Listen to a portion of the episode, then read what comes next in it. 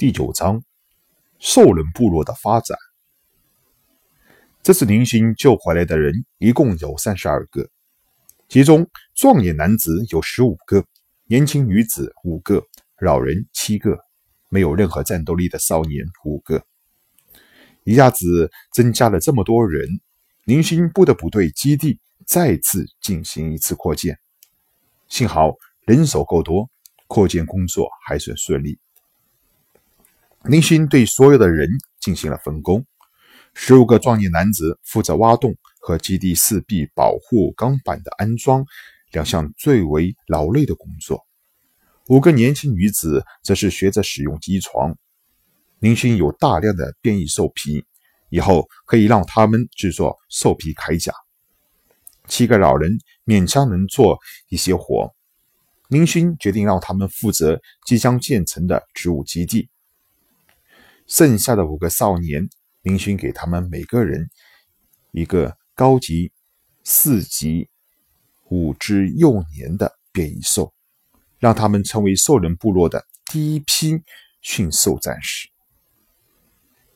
由于林勋离开的这段时间，小新带领变异兽捕猎队大肆出动，基地中已经聚集了十几吨的变异兽，足够众人吃上几个月了。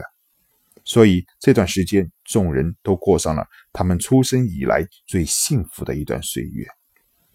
现在的他们已经完全崇拜和信服林勋，每个人都发自内心的将林勋当做了自己的首领。劳动力有了，食物也有了，所有必要的东西都具备了，所以基地的扩建工作比林勋原先设想的还要快，要好。两个月后，基地的扩建工作彻底完成。整个基地占地面积足有上万平米，分成四个区域。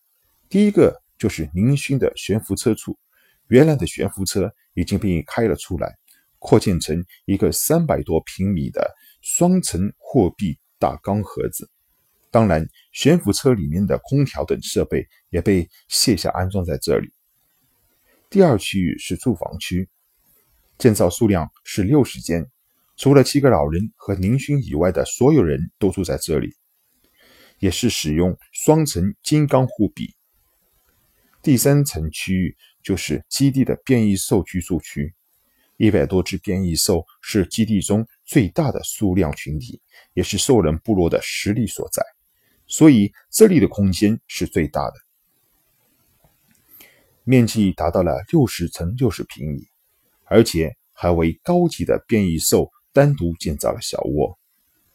目前变异兽区的成员有：低级变异兔二十五只，变异猫二十五只，变异犬二十三只，高级变异野猪十只，变异野牛五只，变异麻雀两只。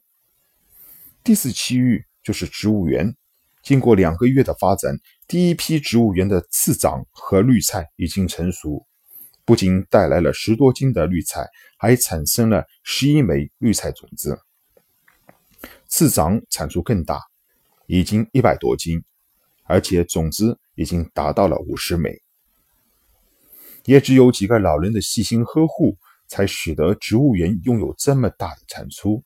为了扩大产量，新得的种子。也已经再次播种。小薰现在已经长到一米五的长度，虽然只有宁勋见到七彩虎的母亲的一半大，但是垃圾性王者的气势已经初步显露。小薰每次去变异兽区域时，低级的变异兔、变异犬都会哆嗦着躲开它。等级的差距是无法逾越的，也让林勋明白了。兔子急了还咬人的道理。当初小新的母亲不是逼兔太甚，那些变异兔又怎么敢攻击它呢？即便是刚生产之后实力低潮期的七彩虎的威势也是非常骇人的。这段时间，变异兽捕猎队没有新进成员，只是定期的出去捕杀食物，补充基地的需要，因为马上就要到。长达三个月的寒冬期，其实宁勋本来不是担心食物问题的，一枚纽扣大的能量石可以合成一个人一顿饭，它的重量只有一克左右。宁勋的爷爷就留下了接近千枚，这次从塔卡又带回了七十多斤。食物的问题根本就不用考虑。宁勋这样做就是为了训练那五个少年驯兽战士。五人每人都得到了一只高级变异兽和四只低级变异兽，他们的战士称号是战一到战五。五人选择的高级变异兽都是变异野牛，变异野牛是垃圾星上最强大的变异兽之一。当初变异兽捕猎队在他们睡着偷袭的情况下，还损失了几十只变异兽。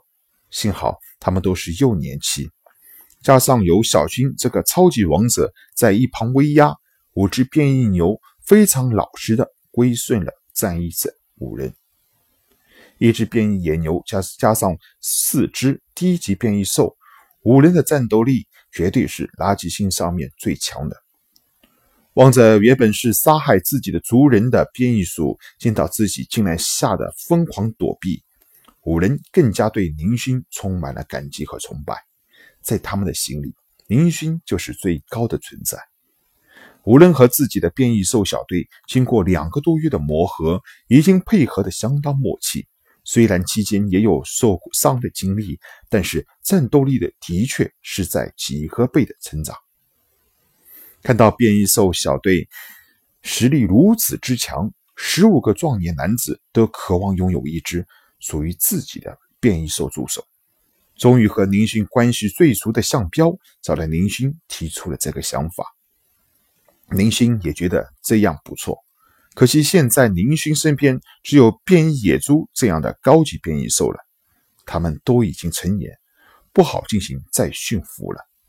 无奈，宁勋只好答应在寒冬期过去之后，围捕一些有幼生变异兽的野兽家族再说。这段时间先挑选好目标，得到承诺的向彪等人兴奋不已，更是有几个不要命的，悄悄地溜到了几个变异野牛的地盘进行侦查。林勋知道后，大骂了几人一顿，才止住了这场有全基地流行趋势的浪潮。不要以为向彪几人是因为实力太差而想要变异兽战宠，可以这么说。现在他们的战斗力绝对是垃圾星上面数一数二的。五个年轻女子这段时间已经将机床的使用方法学习的清楚。兽人部落的第一批军工产品已经出炉。目前象标十五人的标准装备是变异犬皮铠甲一部，其中关键部位使用了变异野猪皮，高级变异兽精制作的钢弓一把。青钢剑十支，长刀或者长剑一把。在这里不得不提的是，长刀和长剑虽然宁勋买来的机床具备切割功能，但是它只能切割 A 级钢板。垃圾星上可以捡到的钢板分为 A 级、B 级。A 级的钢板硬度远远小于 B 级钢板。垃圾星上面的许多钢制切割武器都是使用 A 级的钢板制作，因为。B 级的钢板现有的机床是没有办法切割的，只有宁勋的激光内子两用军刀发出的超高温激光才可以切割 B 级的钢材。为了增加他们的实力，宁勋用了十几个小时的时间赶制了二十把 B 级钢材制作的长刀和长剑。可以这么说，就是这些长刀和长剑拿到外面也是非常珍贵的宝贝。得到了这么好武器的向彪等人，无一例外的都制作了一个兽皮袋，用来存放兵器。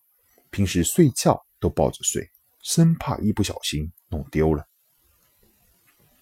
五个少年迅速战士的标准装备和向彪等人一样，拥有铠甲和钢弓，只是他们没有长大和长剑，因为几个人的年纪太小，不用亲自上阵战斗。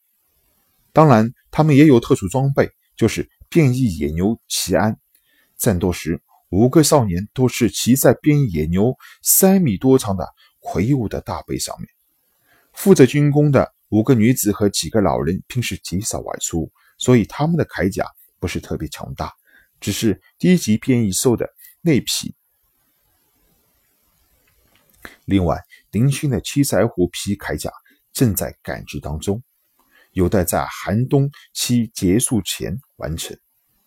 时间过得飞快。转眼间，长达三个月的寒冬期来临了。各位听友，如果大家喜欢，恳请大家订阅。如果有什么建议，可以给我留言。你们的订阅是我坚持下去的最大动力。谢谢。